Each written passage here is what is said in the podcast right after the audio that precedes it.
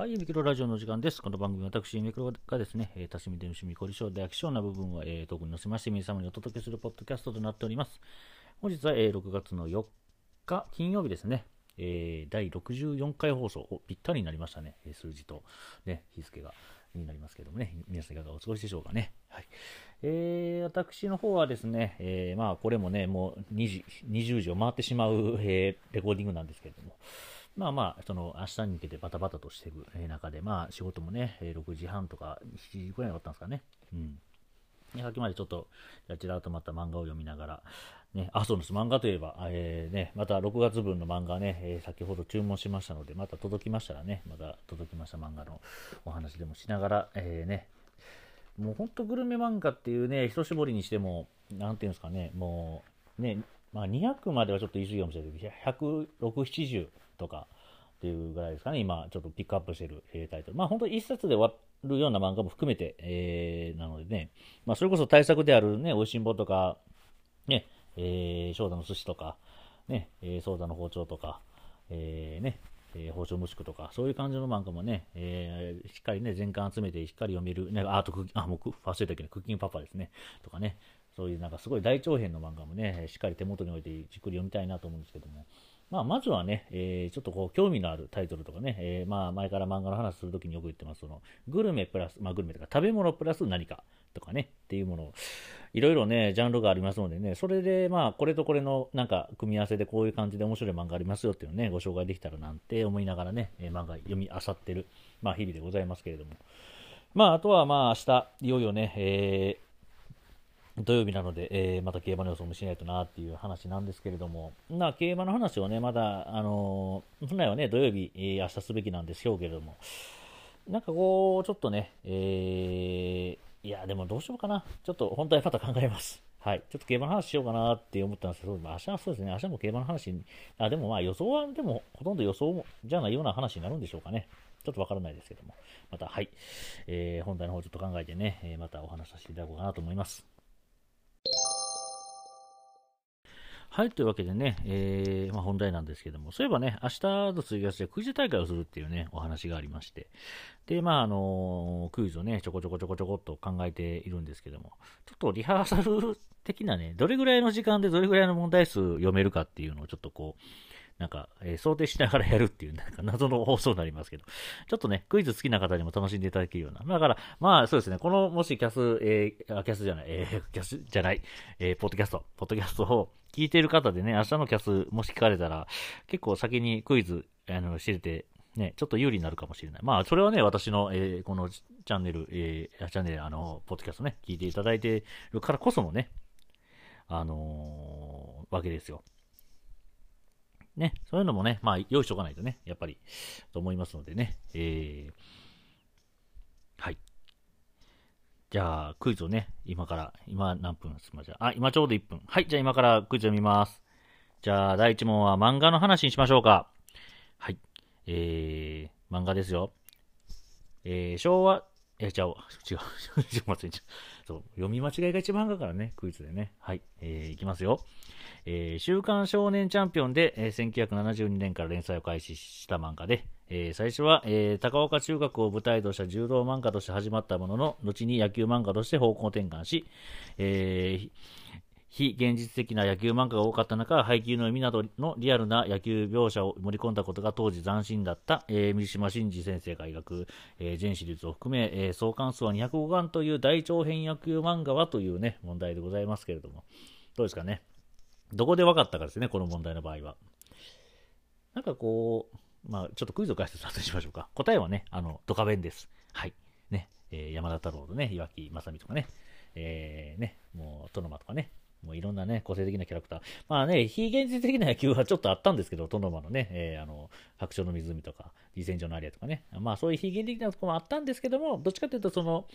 ね、野球のそのルールのね、あの、有名な最後のね、米系高校とのあの戦いのね、えー、ルール、なんかルールのね、盲点だったりとかね、いろんなところで、こう、ちょっとリアル、かなりね、リアルな、まあ、それ、対だから、なんすかね、巨人の星とか、あのー、なんすか、あのー、男とは方向支援か、とか、えー、侍ジャイアンツか、とかね、ああいう感じの、とか、あと、あれですよね、えー、あの、アストロ球団とか、なんかそういう感じの野球漫画とはちょっとこうリも、よりリアルな漫画だったっていうのが多分ドカベンだったんでしょうね。まあ、いろいろと調べながら、えー、問題作ったらこういう感じでございます。これで解説してて1分半。なるほど。1問で1分半か。ってことは、えっ、ー、と、1時間予定してるんですよね。で、まあ、大体できるとして45分ぐらいとして、えー、1分半。2問で3分。あれ ?2 問で3分ってことは15、30問ぐらいしか読めないってことですね。ああ、なるほど、なるほど。それ結構問題考えないといけないですね。あの、よ読む、漫画、読む漫画じゃ、読む、えー、読むってすぐ漫画出てくる。読む問題をですね。なるほど。ちょっと参考になりましたよ。じゃあ次の問題いきます。えー、じゃあ、ね、国、国民的アニメですよね。えー、アニメ、えー、クレヨンしんちゃんで、え、主人公のしんのすけの名字は野原。では、同級生の正雄くんの名字は、これ意外と知らないですよね。僕も知らなかったんですけど。ね、でも、知ってる人は知ってるのかなって問題ですね。答えは、え、佐藤、佐藤正雄くんなんですね。へーっていう感じですけど。ね。そうなんですよ。じゃあちょっとまあ、まあ、思考を変えまして、次はね、えー、音楽の問題でございます。ちょっとね、古いですよ。古いのでね、わかるか、わかる方どうかね、世代の人はすぐわかるかもしれないんですけどもね、あの、世代じゃない人は全くわからないかもしれないんで、まあそこはまあ世代問題みたいな感じで、えー、いきますよ。えー、秋元康さんプロデュースで一世を風靡したアイドルグループをニャンコクラブと、えー、その中心的メンバーで、えー、会員番号12番、えミュージシャンの、え後藤嗣俊さんと結婚し、青いスタースインや、え涙のジャスミンラブなどの代表曲を持つ、え歌手の方は誰でしょうという問題ですけども、まあ、正解はね、え河合園子さんと。まあ、これは、そうですかね、おにゃんこ世代の人は、まあまあ、あはいはいはいはいって、だね、どこでわかるかですよね。だから、えー、この問題の場合は、えー、まずおにゃんこクラブ。まあ、もうここまではわかんないですけど、で、まず会員番号12番でパッと出る人。これもすごいあれですね。えー、結構マニアな方。で、えー、ミュージシャンの後藤杉俊さんと結婚した、えー、おにゃんこクラブの、ああ、はいはいはいって出る人。と、えー、代表曲ね、青いスタスイオンとか、えー、涙のジャスミンラブっていう曲を聴いて、はい、ああ、はいはいはいってなる人と。ね。なんかもう、クイズってなんかそういうのが面白いなっていう、ね、もちろん、あの、早押しクイズだと、もうね、そうやって最初のその会員番号12番で答えられちゃうとね、なんかあーってなるんですけども、まあその後問題見て、はあはあはあってなる、ね、なってもらえたらいいなっていう感じのクイズの作り方にしております。はい。今で5分。なるほど。じゃあ音楽の問題じゃなくて、えー、どうしましょうかね。漫画ばっかりやな、問題。漫画ばっかり問題すぐ作れるんですけど。あ、音楽。あ、これにしましょう。はい。えー、これもま世代、まあ音楽はどうしても世代がありますよね。はい。えー、1991年に結成され、大阪を拠点に、えー、活動し、えー、時のビジュアル四天王の一つとされ、えー、1997年に、 Ivory Tree で、えー、メジャーデビュー、えー、With You やえ、未来航路、えー、 In Forest などの代表曲を持つビジュアル系バンドといえばっていう問題ですけど。まあこれね、ビジュアル系にまず興味なかったらわからない問題かもしれないですけど、えー、答えはね、ラクリマクリシティという形で、ね、えー、なんかこう、自分が答えられると、なんかちょっと嬉しい問題みたいなね、クイズを、いろいろと用意しますのでね。はい。あとは、グルメ。はい。えー、ロシア語で、えー、チョールナヤイクラと呼ばれる、えー、チョウザメの卵巣を、えー、崩したものの塩漬けで、えー、世界三大珍味とされる植物あ食材はと。まあ、これわかりますかね、えー、答えはキャビア。形ね。そうそう、イクラっていう、まあ日本はイクラっていうとね、あの鮭の、えー、卵のイクラって言いますけど、ね、あの、ロシア語なんですけど、イクラっていうのは、あの、イクラっていうのは、えー、ロシア語の場合は卵、魚卵でしたっけね、の意味なんですよね。だからこう、チョールナヤイクラっていうと、キャビアになると。日本は勝手にあの、ね、鮭の卵をいくらって呼んでるだけで、まあ、ロシア人からしたら全部いくら、数の子もなんだろうが全部いくらやろうかっていう話ですけども。はい。じゃあ次はまたね、まあ、世代問題になりますけど、ブームという形でね、えー、いきますよ。えー、日本では1990年代に大ブーム。NTT やテレメッセージがサービスを提供していたが、2019年9月でサービスが終了した。えー、数字を組み合わせてメッセージを送る、え、個人向け通信呼び出しサービスを何というと。ね、これも世代ですよね。知らない人は全く何のことかわからないですけど、答えはね、えポケットベルですね。無線呼び出しとも、まあ、とも呼ぶらしいですけど、まあまあ、一般的にはポケベルですよね。ポケットベル。いやー、これね、まあ、本当に結構こう、なんすかね、クイズって難しいですよね。それこそもう世代がね、本当に、10代ね、あの幼稚園の子から10、まあ幼稚園の子はなかなか難しいんですけど、まあ10代、ね、10代、20代、30代、40代、50代、60代、70代、80代とかね、考えたときに、大体この問題はまあ、アラフォー以上ですかね、の方はわかる問題みたいなね。なんかそういうのもいい、なんかね、もう全年齢対象問題にすると、本当になんかクイズの強い人が、もうその早押し技術に長けてる人が勝つゲームになってしまうんですけどね。なんかこう、僕の中でのクイズ美学っていうのは、なんか、みんながこう、お、俺これ知ってるで、みたいなんで、こう、なんか、みんなが答えられる。その、あ、その全年齢対象で、こう、早押しじゃなくて、なんか、あ、この問題は、あ、この人が答えれて、この問題はこの人が答えれて、みたいな。ね、違う、違う別の人が答えれて、みたいな。ね。でおお、すげえ、みたいな。知らんわってなってしまうとね、だから難しいんですよね、その加減が。みんな問題知らんしって。わからんそんなもんって言われたらもうそこまでなんですけど、うん。まあ、そこをちょっとね、えー、まあ、明日のクイズ大会でどうなるかっていうところはね、ちょっと気になるところでありますけども。まあ、あんまりこうね、わからな、絶対わからない問題ばっかり出すと、やっぱりね、ちょっと不公平が出てくるので、そこちょっと考えております。はい。えー、次、カラオケの問題です。えー、女優サウンド平成カラオケランキングにして、えー、総合1位となった、えー、高橋洋子の代表楽曲で、え、アニメ新世紀エヴァンゲリオンの主題歌としても知られる曲はと。答えは残酷な天使のテーゼね。これ個人的にはそのね、えー、平成カラオケランキングにて総合1位となったってまず、ね、まあここで答えれる人は何かわかる。でもすごい有名な曲なんやなっていうところね。で、えー、高橋洋子さんの代表楽曲楽曲ってなった時に、ちょっともう当て感というか、ああ、もう高橋洋子って言ったらもう残酷な天使のテーゼやん、みたいな感じで答えた人が正解みたいなね。うん。いいんじゃないですか？まあ、勝手に自分でね。あの、なんか、いい問題やとか言ってますけど。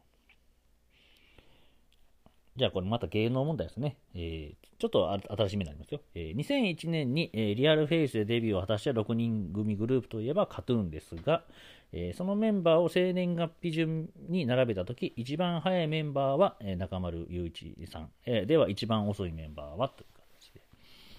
まあ一番年下メンバーってことですね。まあ、生年月日順で言うと。うん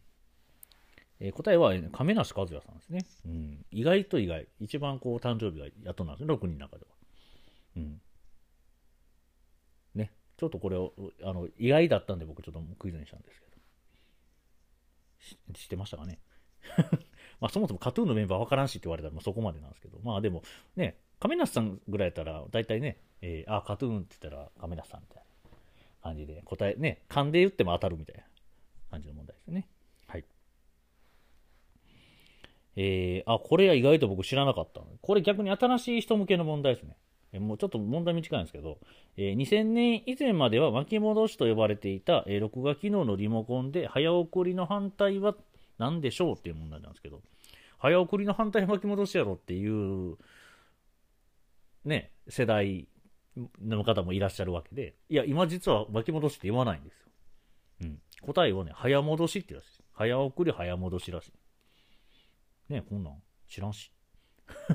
ってなりますよ。僕、多分この問題で言ったら、え、え、巻き戻しは巻き戻しやろってなるんですけど、今は早戻しっていうのが正式名称らしいね。これはでも、わね、逆に若い人たちは、あ、それ早戻しですよ、今ってね。だから、これやるとなんかね、昔のあの、クイズ年の差難戦的なね、感じとかの、なんか、ジェネレーションギャップみたいなね、問題、なんかあの世代、番号世代とかなんか、なんとか世代みたいなんでやる番組とかありましたけど、なんかそういう感じに近くなってはしまうんですけど、ね、なんか、うーん、という問題で。あ、これ行きましょうか。最近のね、流行りで。最近もうだいぶでも最近じゃなくなりましたけど。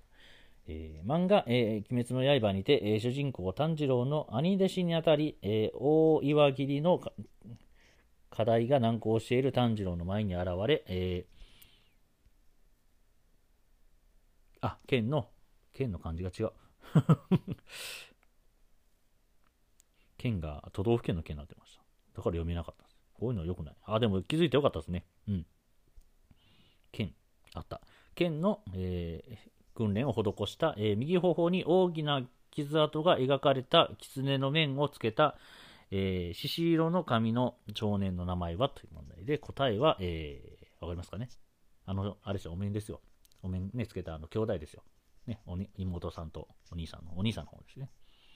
答えは、えー、サビトですね。サビのうさぎって書いて、サビト。結構序盤なんでね、忘れてる人もいらっしゃるかもしれないけど。まあまあ結構序盤の重要人物ですからね。こういうね、ちょっとこう、最近のやつも入れつつ。じゃあこれ、あ、これか。なるほど、なるほど。えー、数々の人気キャラクターを配出するサンリオのキャラクターで、えー、リトルツインスターズ夢く夢星雲の思いやり星で生まれた双子は何と何という。うん。まあ、リトルツインスターズっていうね、一応タイトルになるんですかね。あの、くぐりとしては。ね、あのキャラクターの名前ですよね。青い髪の毛の男の子と、男かな？女の子？わかんないですけど、ね、ピンクの髪の毛の子と。答えはね、キキとララですね。これもでもサンリオ好きな人は知ってるけど、サンリオ知らない人は全くわからないっていう問題ですよね。うん。そう、また次は芸能問題ですね。えー、っと、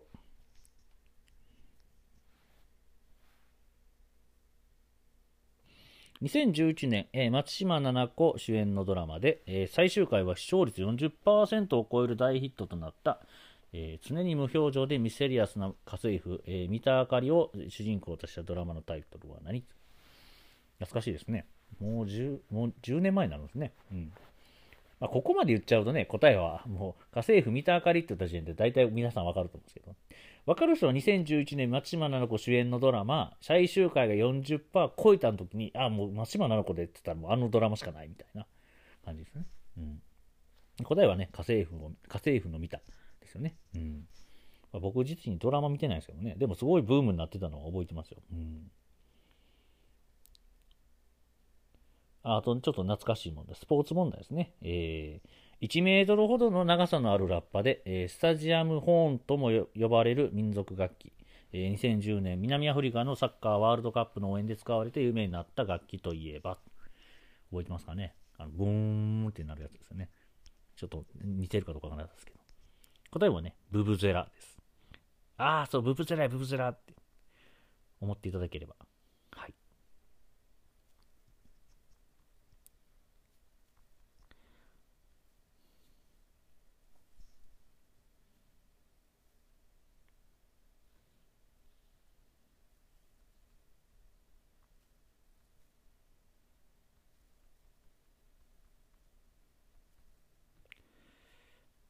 うん。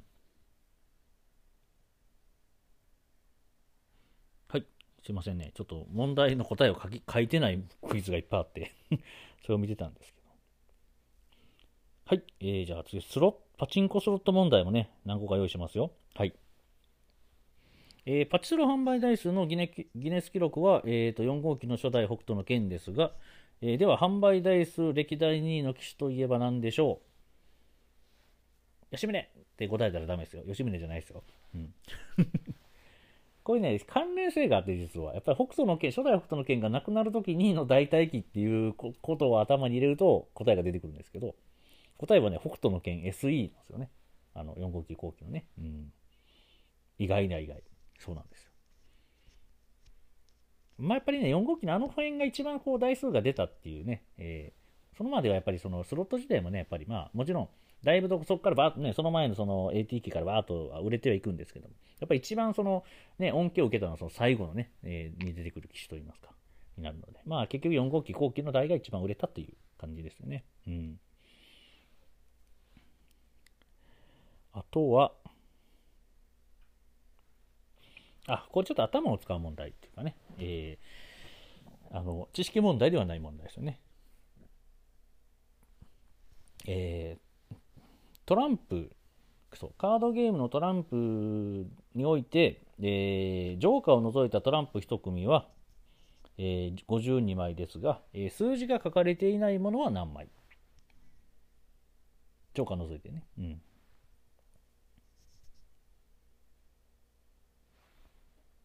答えは、えーと、16枚ですね。えー、要は、エースとジャックとクイーンとキング。が、えー、数字じゃないので、これを、まあ、4つのマークがあるので16枚と。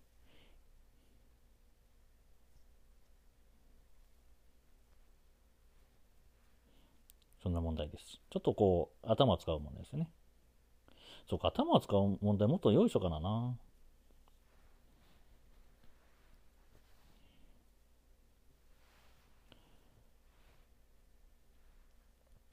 椅子は椅子でも辛くて美味しい椅子はなんだ？急に謎謎かいっていう感じですけどね。答えはカレーライス。へえ、まあ、分かった、分かったじゃない。はまあまあそうやね。みたいな感じでしょうけども。あ、アニメ、これ行きましょうか。あんまり問題、お、もう18分。じゃあこれラスト問題でいきましょう。2021年で、えー、全24作品、まあ、えっと、いろいろと26作品になるんですけども、となりました、えー、劇場版アニメ名探偵コナン、えー、その記念すべき第一作、第一作品、第一作目のタイトルはや。はい。わかりますかね。これまあ見てる方はね、知ってる人多いですけど、僕コナンのアニメ一切見てないんで、全然わかんないですね、これ出されても。知らんわっていうやつ。答えはね、えー、名探偵コナン、時計仕掛けの摩天楼です。はい。1997年ですね。もう、今年のから考えると、ん ?24 年前になるらしいです。やっぱ古いですね。うん。ちなみに、クレヨンしんちゃんは1993年なんでね。えー、28年前です。大作目。あ、この問題もね、ちょっと、あ、でもいいや。もうこれ以上言うとね、もし聞いてる人いらっしゃったら、あの、クイズ楽しめなくなるので、こんな感じで、まあ、これで20分ぐらいですかね。うん、なるほど、なるほど。もうちょっとやっぱクイズいっぱい作っておきたいですね。やっぱり100問ぐらい用意して、そのうち30問厳選したのぐらいの方がね、いいような気がしますけど、まあなんせ時間と、その後私の、その、なんですかね、このスイッチの入り方、よっしゃ、クイズいっぱい考えるぞっていうなんかこう雰囲気にならないこの感じがね、何なんすかねって感じですけど、まあ明日、ちょっと、あの、午前中、あの、外での仕事の時に、こう、手持ち無沙汰になったら、ちょっとクイズ考えながら、まあ、仕事中にクイズ考えるってどういうことやっていかなかもしれないですけど、まあ、それもいいんじゃないですか。あの、ね、ちゃんと、ちゃんとしてれば、仕事をね、仕事ちゃんとしてれば、もう大前提です。っていう感じでね、えー、ちょっと今回クイズ会、クイズのね、予行演習会みたいな感じでね、ちょっと読ませていただきましたけど、どうでしたかね、クイズ。ちょっと、クイズの、あの、問題に偏りあるなとか、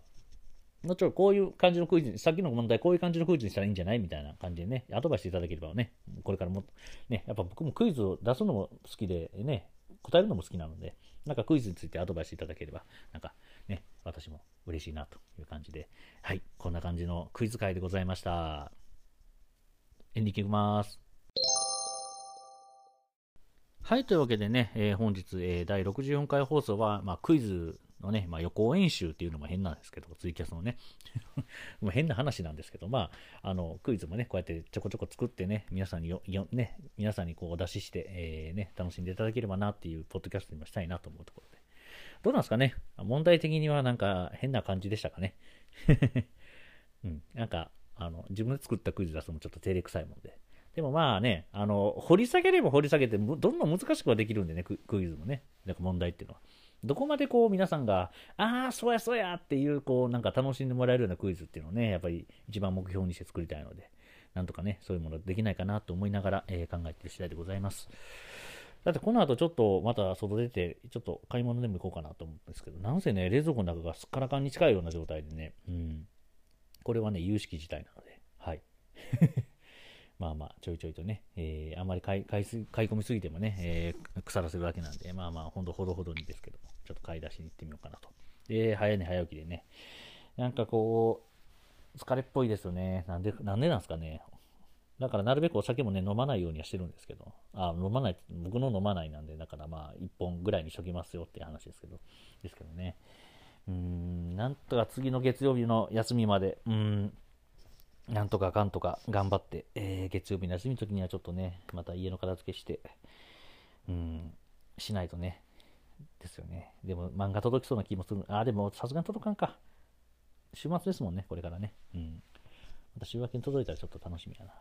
まあでもね、えー、今6月の4日ですよね。えー、13日には日曜、その、石川県金沢市ですよね、の、あの、まん延防止の、えー、ものが解かれるのかどうかわかんないですけど、どうですかね、もうコロナも、キリがないっちゃキリがないので、どっかでね、あのまあ、もちろんワクチンがね、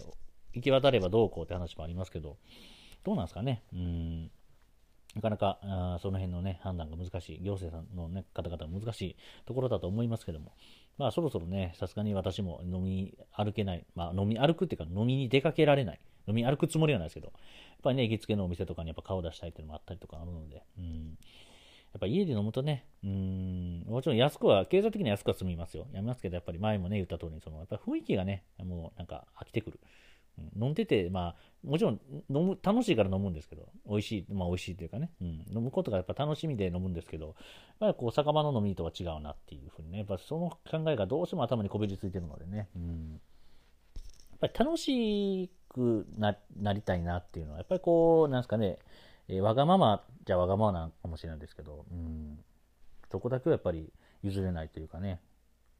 なんとか、うん、したいなっていうところはありますよね。まあ、これは何に関してもなんですよね。ちょっと今日その本題で競馬の話言ってた時に、ちょっと、まあ、エンディングで軽くね、さらっと言いますけど、まあまあ、馬娘ね、今もまあ、なんかサードシーズンになるんですか？ねとうとうね。ですか？なんか、なんか、なんか、サードシーズンのなんか、舞台かなんかあるんでしたっけね？うん。なんか、それの抽選があって、で、まあまあ、なんか、えー、ね、えー、まあ、ツイッターを見ておりますと、なんか、まあね、ちょっとこう、まあその抽選が当たる当たらないの前の段階か当たっ、ね、それが外れたからちょっとね、わーってなってしまったかわかんないですけども、俺が一番馬娘のことを好きなんやから、お前ら競馬、ね、競馬ファンとかアプリとかでハマったやつは来るな、みたいなことは、まあまあそう書いたんかどうかわかんないですけど、まあなんかそんな感じのことが書いてあって、それが結構ね、まあバズるって言い方も変ですけど、まあいい風にも悪い風に、まあまあいい風にじゃないですね。じゃあんまり良くない風に、こんなやつおるぞ、みたいな感じで、まあまあそれがちょっと目につきましてね。まあまあ、私も実際、あのー、まあまあ最初ありあったじゃないですか。その競馬ファンからして、馬娘で競馬を語るなみたいな。ね、あんなオスメスのね、区別もない世界で、なんかもうね、あの名馬たちが全部女の子になって、ふざけんなよみたいな意見ももちろんあったのはね、聞いてますし、僕も。うん。僕はその辺は楽しかったらいいやっていう、まあ、考えなので、まあね、なおさらその、まあそのね、その時はまあ飲みに行った時のその競馬ね、今でも競馬されてた方と、まあ、僕はどっちかというと昔競馬はね、ハマってて、で、昔の競馬のこと好き、ね、結構調べたりとかしてた、まあ、ちょっと、まあなんか、レアな立場ですよね。で、えー、まあ、はじ、ね、馬娘で初めて競馬知った女の子たちとかと話してて、やっぱりもうその時に、まあまあ、ね、何回もこの話しますけど、やっぱりそうやってね、今まではその競馬ファンにしか浸透してなかったその馬の名前、ね、お馬さんの名前っていうのが、あの、ね、そういう女の子、今まで競馬ね、やったことないような女の子が、そのスペシャルウィークがとか、オグリキャップがとかって話をしてることが、すごく斬新で、かつ、あ、競馬に興味持ってもらえて嬉しいなって思うっていうのが、うん、自分もやっぱそうなんですよね。うんそれをなんかこうね、なんかどんどんどんどんこじらしていって、なんかこう、うん、えー、そんなこと知らないですか？オグリキャップってこうなんすよとかっていう、お前、最近オグリキャップのこと知ったばっかりやろみたいな感じになっていくのは、まあまあ、それは人の性格の問題なんで、まあそういう人もおるやろうなっていうぐらいでね、とどめておきますけど。まあでも最近ね、でもその敬語が若干自分もなんかその嫌な方向ですよ。嫌な方向ね。ねあの、いい方向、もちろんいい方向の方が大大多数ですよ。わまだ今ね、すごく競馬ね、そのなんなんとかちゃん好きとかって言ってわなんかそうやってね、そうやって、で、実際、あの、まあ、あの、某、えー、パチロ動画で、えー、その馬娘語られてた、まあ、一人演者さんの話も聞いてても、その人も競馬をされてなくて、で、馬娘のアプリとゲームとかでハマって、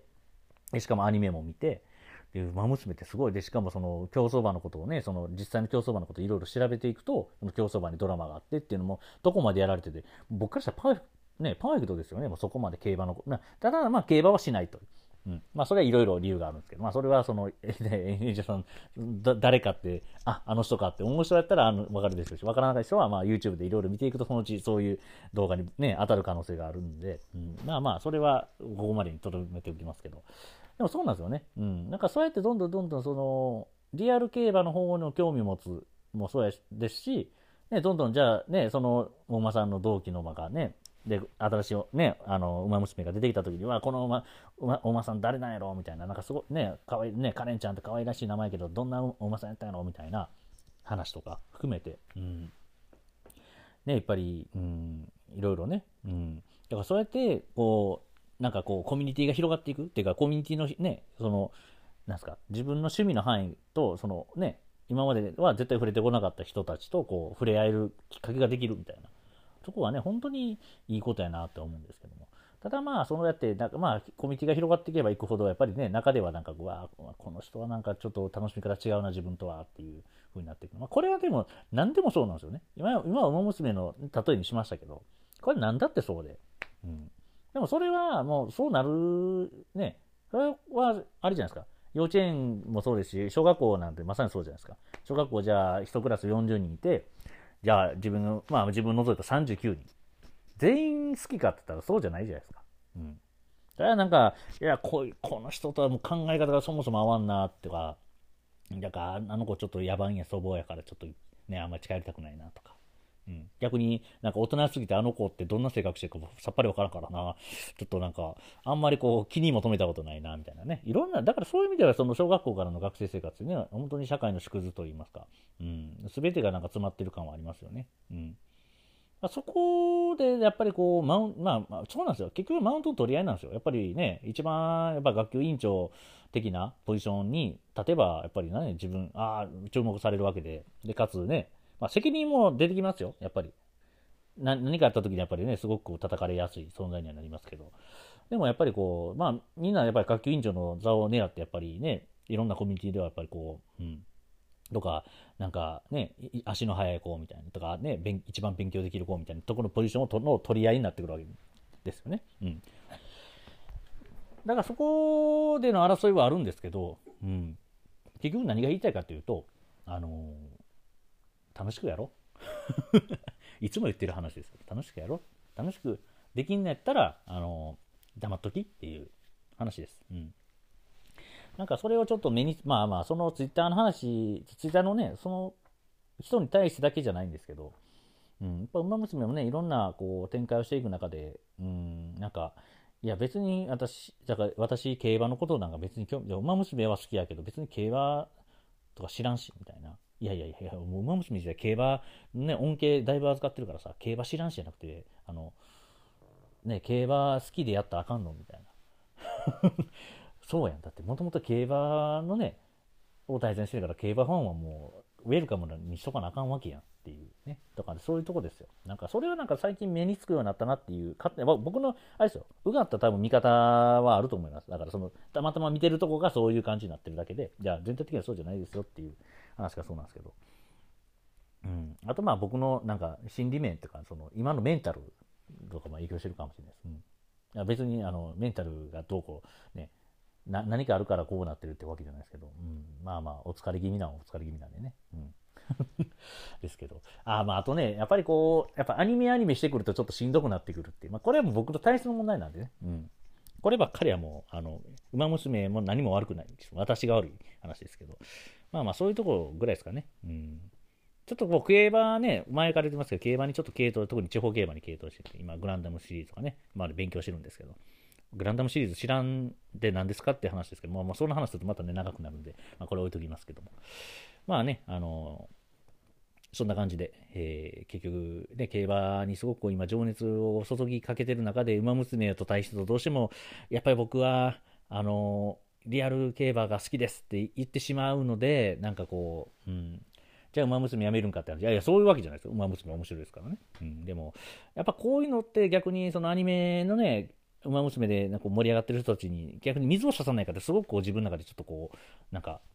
恐怖があるんですよね。うん、なんかリアル競馬やりに行こうぜとか、まあ、やりに行こうぜリアル競馬面白いよって私こっちが話ねこっちはただただリアル競馬も面白いよって話をしたいだけやのにいやいややめてくれへん？そのなんかリアル競馬の押し付けみたいな感じで思われてしまうとかねだからそういうのがちょっとこう、うん、なんかあのー、最近ねツイッターでも馬娘のことあんま書かないですけどまあそういうとこもあるんですよ。ね、なんか、なんか付き合い方が難しくなったなっていう。まあ僕が勝手に難しく考えてるだけなんでしょうけど、うん。そうなんです。という感じでね、なんかエンディングちょっとなんか寂しい話になりましたけど、いや、だから結局はそうなんですよ。楽しくやれてないだけで僕が。うん。楽しくやれるようにこれからね、あの、いろいろちょっと考え方変えたり、変える考え方変えるってわけじゃないですけど、なんていうんですかね、うん、なんか楽しく思えるようにね、あの、発想の転換といいますか、うん、はせなあかんなっていうとこですよね。まあまあ、馬娘のゲームがあんまりできてないっていうのの、そのイライラもあるんでしょうけど、自分の中で。あそういうのが重なってなんでしょうね。なんか最近ちょっとアニメのね、えー、その、えー、馬娘が入って、あと、そうそう、一番の問題はあれやと思います。あの、その、さっきからずっとメンタルの話しますけど、あの、やっぱり、メジャーになりすぎると、みんなの人気者になると、めっちゃもうなんか嫌気さすんですよ。あその馬娘が今めっちゃね、いろんな方面から人気、ね、大人気なわけじゃないですか。自分も始めましたとかって話して、ああ、始めましたかって言うんですけど、流行りすぎるともうなんかしんどくなってくる。うん。だからみ、結局な、なんすかね、この天の弱な。まあ、天の弱天の弱なんですよ、完全に。なんですけど、なんかみんな知ってるのってしんどいやんみたいな。なんかそこの基準に自分のなんか、なんすかね、知識レベルを上げとかないと話ついていけないっていうか、だから、なんすかね、常識基準が上がってくるというか、メジャーになると。どんどんどんどん。うん。知ってて当たり前で、ね、ランクが。大体だって前やないとし、まず知ってることがもう奇跡なんで、知ってたらもうすごい、なんか知ってるレベルが高いんですよね。え、そんな知ってん、え、それ知ってんねや、そなんちゃらって漫画知ってるんや、なんちゃらってアニメ知ってるんやって言っただけでも、もう知ってる、あなた知ってるレベルになるじゃないですか。逆にメジャーになると、なんか、あの、いや、馬娘知ってるよってあれやろ、女の子がなんか時をそうするやつやろ。いや、そんなんもう知ってるレベルじゃないから今はもうその、ね、1期は、えっ、ー、と、スペシャルウィークが主人公で、2期は、えー、マックイーンが主人公で、3期は北サンブラックが主人公で、みたいな話らしい。え、3期そうなんかな？わからんけど。らしいよ、みたいなとこまで知っとかんと、ああなたは馬娘のこと全然知りませんね、みたいな感じになってる。だから多分それがしんどいんでしょうね。僕、メジャーなものに対して全部あの苦手っていうのは。うん。なんか分かりました。なんか今日、自分を見つめ直すきっかけを、この、ポッドキャストで与えていただきまして。はい。ありがとうございます。というわけで、もう30分超えてきちゃって、そうそうね。えー、いよいよね、明日6月5日、えー、まあまあ、うちの会社もバタバタとしておりまして、えー、週末ですし、でね、えー、6月6日には安田記念が待ってるわけで、うん。メンバー見たら結構ね、グランアレグリアはもちろん、まあ強いんでしょうけども、なんかサリオスやったりね、えっ、ー、と、ラウダシオンやったり、えっ、ー、と、あとね、ダノプレミアムとか、ね、いろいろと。あと、あの、あれですよね、NHK マイルの、あの、ね、えー、シュメルマイスター、がね、えー、来るって話で、なんかすごく、あの、意外と盛り上がるそうな安田記念な、えー、イメージで、えー、でしてね。まあ、その、あの、このポッドキャストやる前にネットで見てたのは、あの、94年かな？の安田記念。あの、ノースフライトが勝った。あの、94年やったかな？違う、92年やったっけ？あの、あの、桜爆心王が、えー、ケチョン、ケチョンケチョンって言いながら6着なんですけど、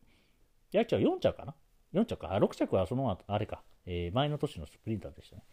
えー、そうそう、えー、その安田記念、安田記念の思い出って言って、ちょうどね、あの、思い出はないですよ。思い出はもうトロットサンダーが僕、あの、せえ、日本競馬のマイルはトロットサンダーが一番強いんだって言いたい人なんで、あの、トロットサンダーなんですけど、あの、なんかね、その当時の安田記念って、あの、まあ、これ安田記念の時にしましょうね。あの、覚えておいてください。あの、ノースフライトが買った安田記念の話しますよっていう、ちょっとだけね、軽く。それじゃあ、じあの、次回予告、明日ですね。明日、明日、その話します。はい。という感じで、えー、っと、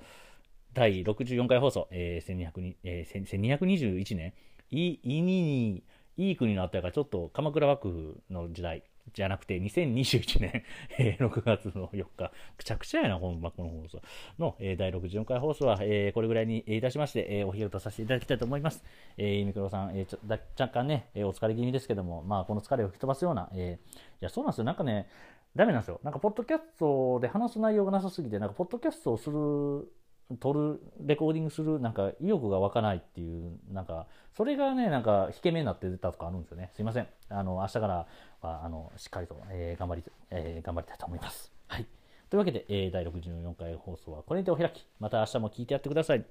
お疲れ様です。夢黒でした。